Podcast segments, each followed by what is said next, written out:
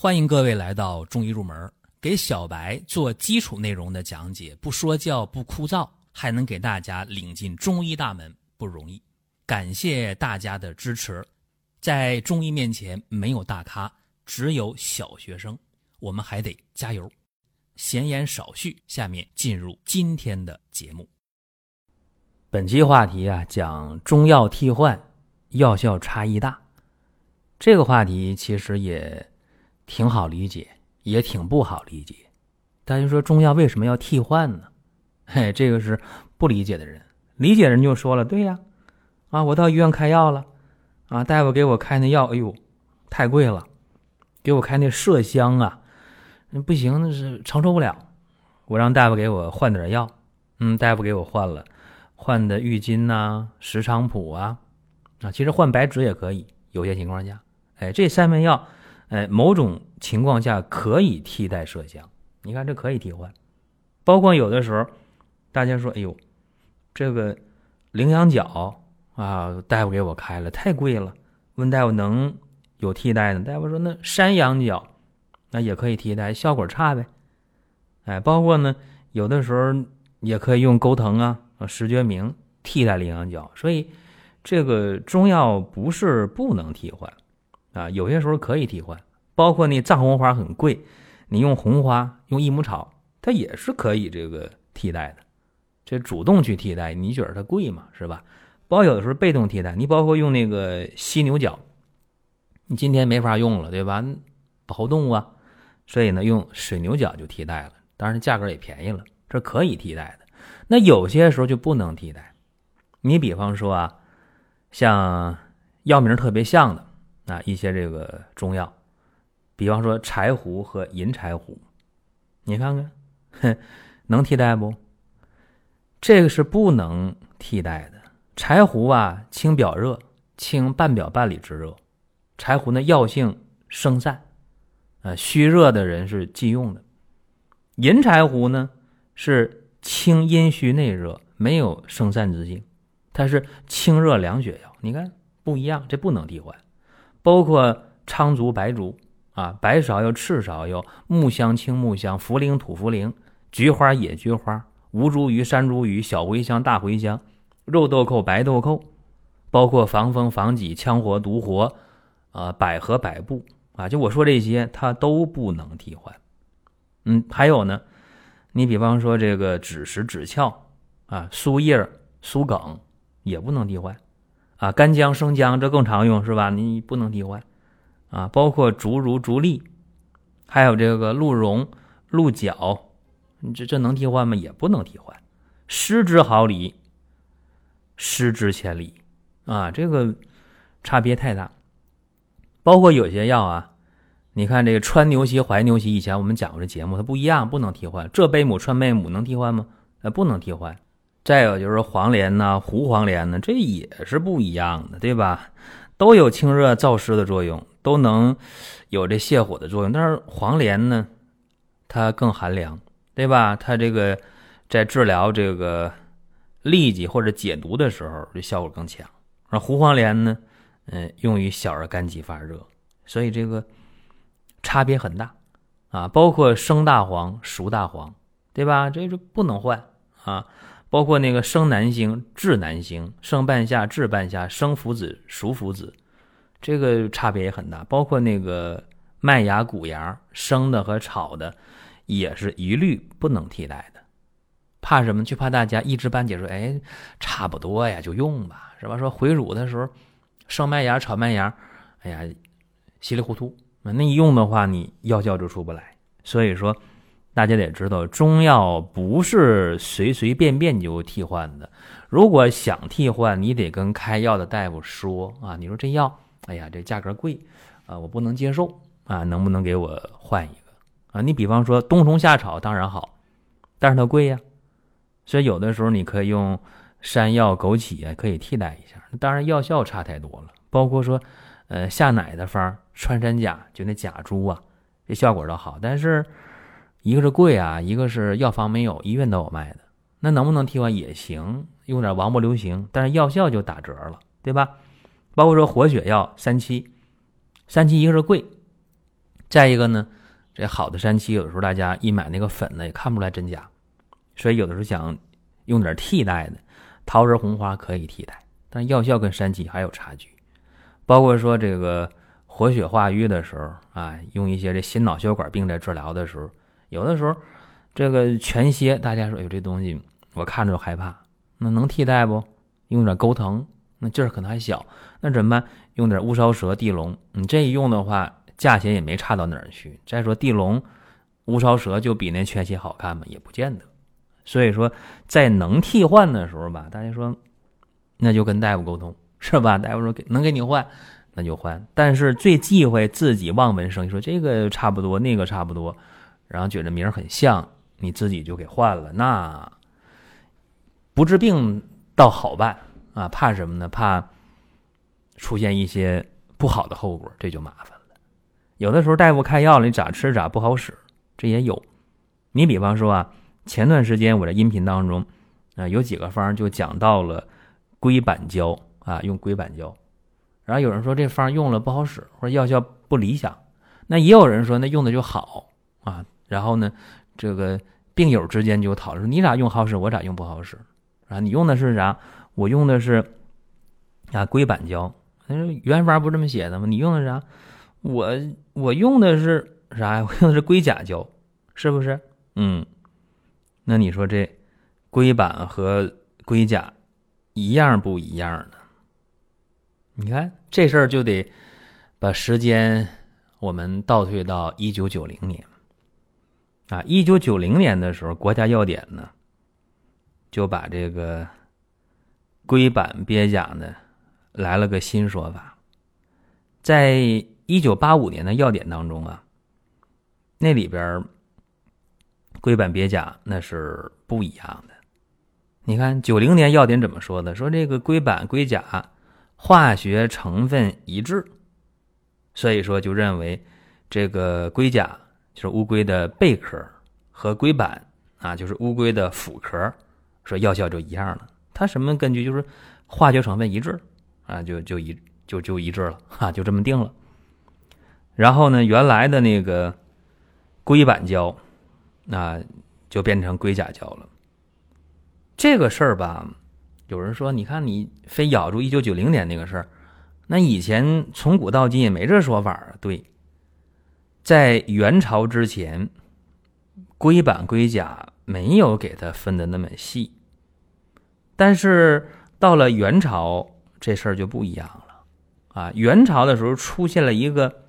大人物朱丹溪，对吧？金元四大家之一的朱丹溪，朱丹溪就提倡用龟板而不用龟甲，也就是说用乌龟的腹壳而不用乌龟的贝壳，啊，用肚皮上那个硬壳，不用后背上那个硬壳，这朱丹溪说的。朱丹溪不但这么说了，而且也这么做了，在《丹溪心法》这本书里边啊。补益剂有二十四首方剂当中，啊，十五首用了龟板，你看看，而且都是重用，用的量比较大。这里边有些方今天我们还在用，你看啊，大补阴丸、虎潜丸、龟鹿二仙胶、孔圣枕中丹。你孔圣枕中丹，咱们以往在视频中不讲过吗？对吧？讲过这方，包括左归丸。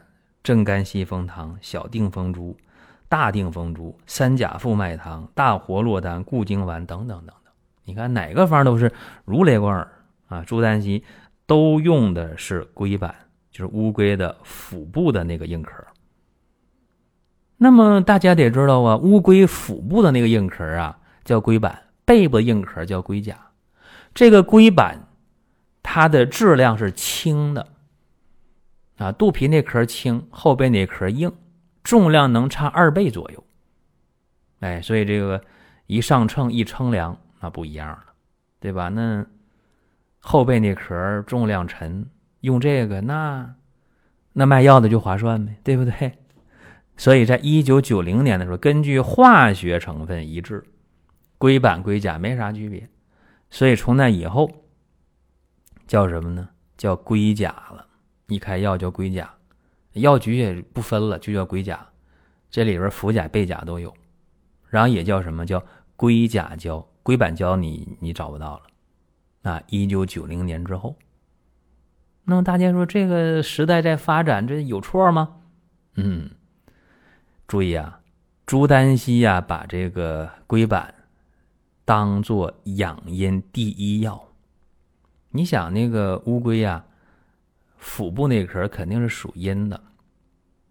大家说那乌龟也不定在水里游，不在水里游，腹部那壳它也是属阴的，背部那壳属阳，对吧？阴面阳面嘛。一个在下边不见太阳，一个在上面天天见到太阳，阴阳属性是不一样的。再一个，乌龟谁说都不游泳？有会游泳的呀，对吧？那那个水哪怕浅一点，有一点水，那个肚皮上那腹部的壳也在水里边，对吧？所以它阴阳属性是属阴的，这就是朱丹溪用龟板、用龟板胶去滋阴的原因。而且这个龟板是阴中之至阴。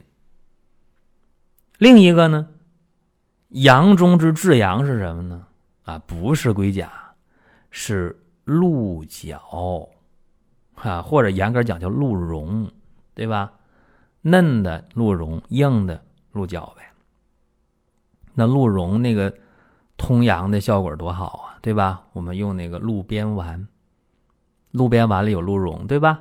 哎，那么一个龟板，一个鹿茸，通行阴阳，通行任督二脉，对吧？龟板走任脉，鹿茸通督脉，一阴一阳。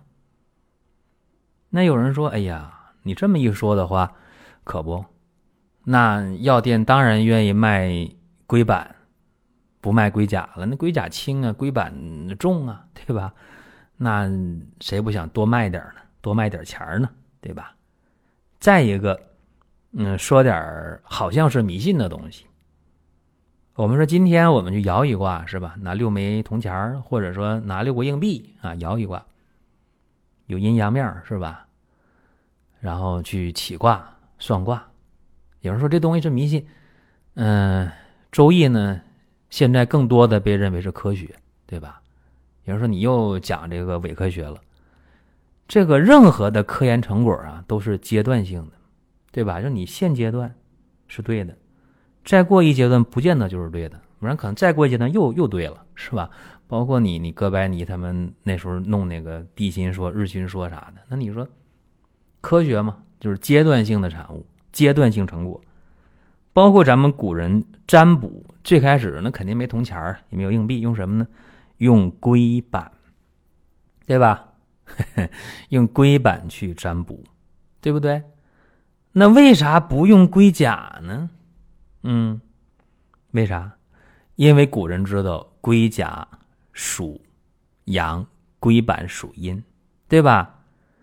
那你占卜的话，那你问的是很灵异的东西，属阴的东西，包括古代的话说，部落里边那个巫是吧？